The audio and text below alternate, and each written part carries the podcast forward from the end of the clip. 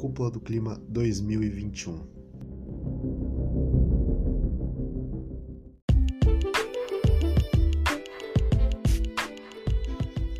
A Cúpula do Clima 2021 foi um evento convocado pelo atual presidente dos Estados Unidos da América, Joe Biden, que reuniu 40 diferentes lideranças mundiais, dentre elas os países mais emissores de gases estufa.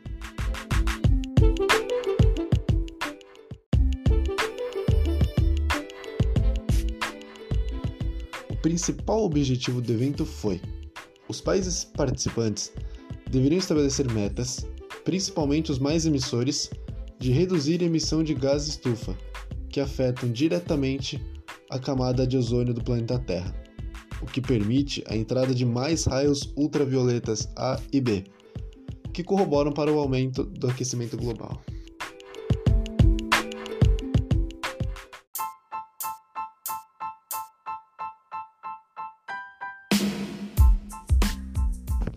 Agora, discutiremos a importância da temática ambiental para as relações internacionais.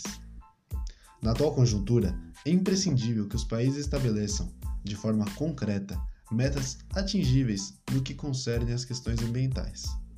Isso porque as relações internacionais, na atualidade, muito dependem de como cada país se relaciona com essas causas, o que pode afetar diretamente, por exemplo, em relações comerciais com outros países.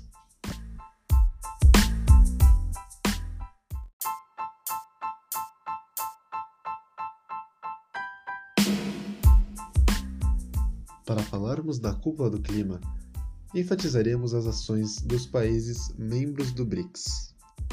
O BRICS é uma parceria do tipo Sul-Sul, que consiste em ser uma parceria estabelecida entre países não apenas desenvolvidos, mas também em desenvolvimento, como o Brasil e a África do Sul, principalmente.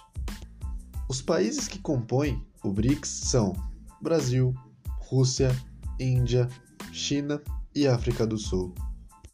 Esta parceria é uma cooperação entre os países que tem como principais objetivos o fortalecimento econômico e reduzir a dependência do Norte, os países desenvolvidos. Essa relação se baseia em uma cooperação técnica, científica, cultural e acadêmica, principalmente, onde há muitos intercâmbios entre estudantes desses países.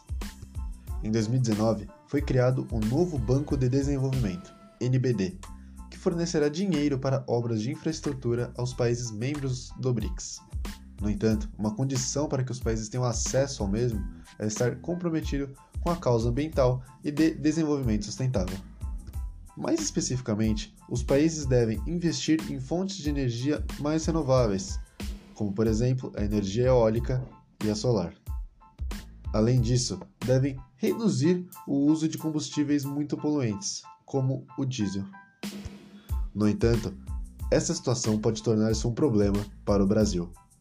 O país não tem grande acesso ao banco por conta de elevados índices de desmatamento e queimadas na Amazônia, além de ter feito um discurso muito generalista na cúpula do clima, sem estabelecer metas concretas e bem definidas.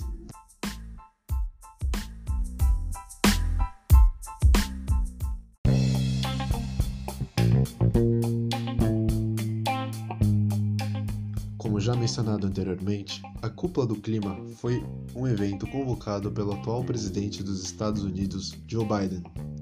A pauta em questão é discutir e estabelecer metas para cada país, visando aprimorar e dar ênfase às questões ambientais. Dentre essas metas, as principais são a volta dos Estados Unidos nas discussões internacionais sobre o clima, após o governo de Donald Trump, ex-presidente dos Estados Unidos, sair do Acordo de Paris. Além disso, o Brasil deve mudar a imagem de sua política ambiental e, por fim, o financiamento de projetos de países em desenvolvimento.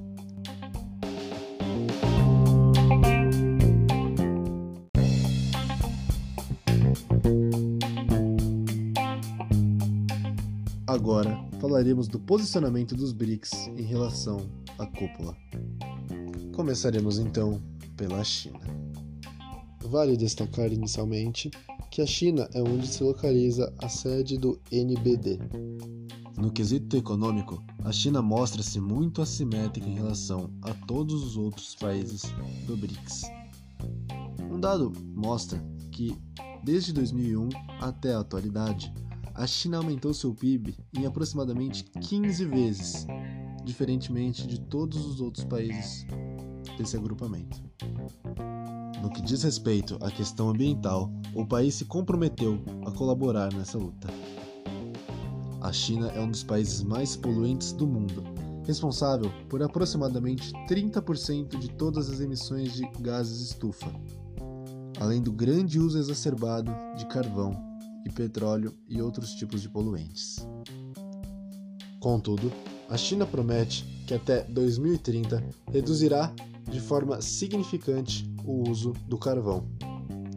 Por fim, vale ressaltar que a China tem um grande acesso ao NBD por conta das obras de infraestrutura que ela realiza no continente africano.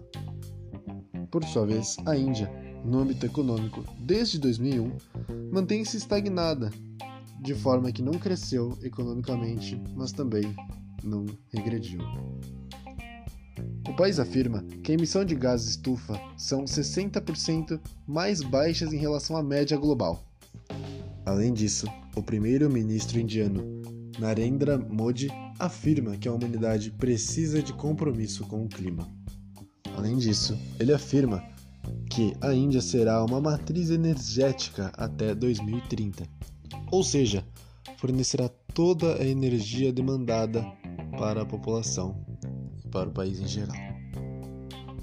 Para isso, utilizará combustíveis fósseis como biomassa, energia solar e energia eólica, de forma a se tornar mais sustentável e menos poluente. E agora falaremos do nosso país, o Brasil. O Brasil adentrou a cúpula do clima sob grande pressão e cobrança de líderes mundiais o Brasil encontra-se em descrédito mundial, tendo em vista as grandes repercussões a respeito do desmatamento da Amazônia registrados desde 2019. Especialistas afirmam que o Brasil deixou em segundo plano a preocupação com a causa ambiental nos últimos anos, o que interfere diretamente na geopolítica do país e nas relações internacionais.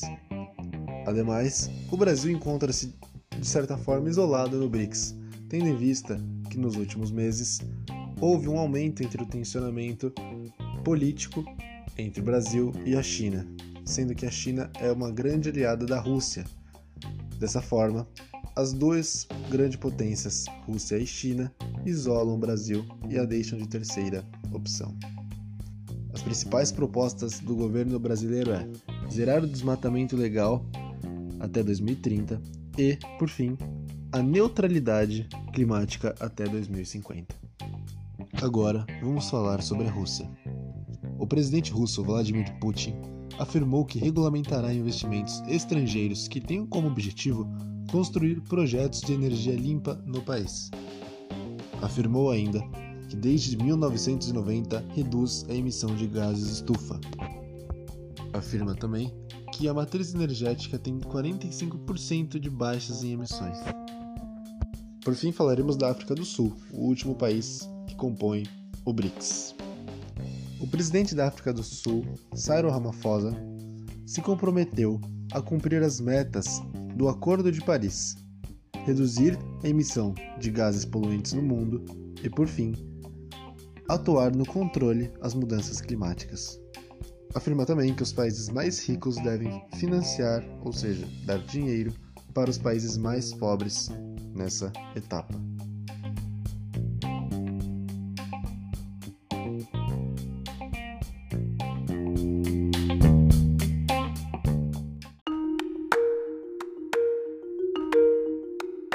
Por fim, para concluir, em geral, a cúpula traz esperanças, mas há limitações.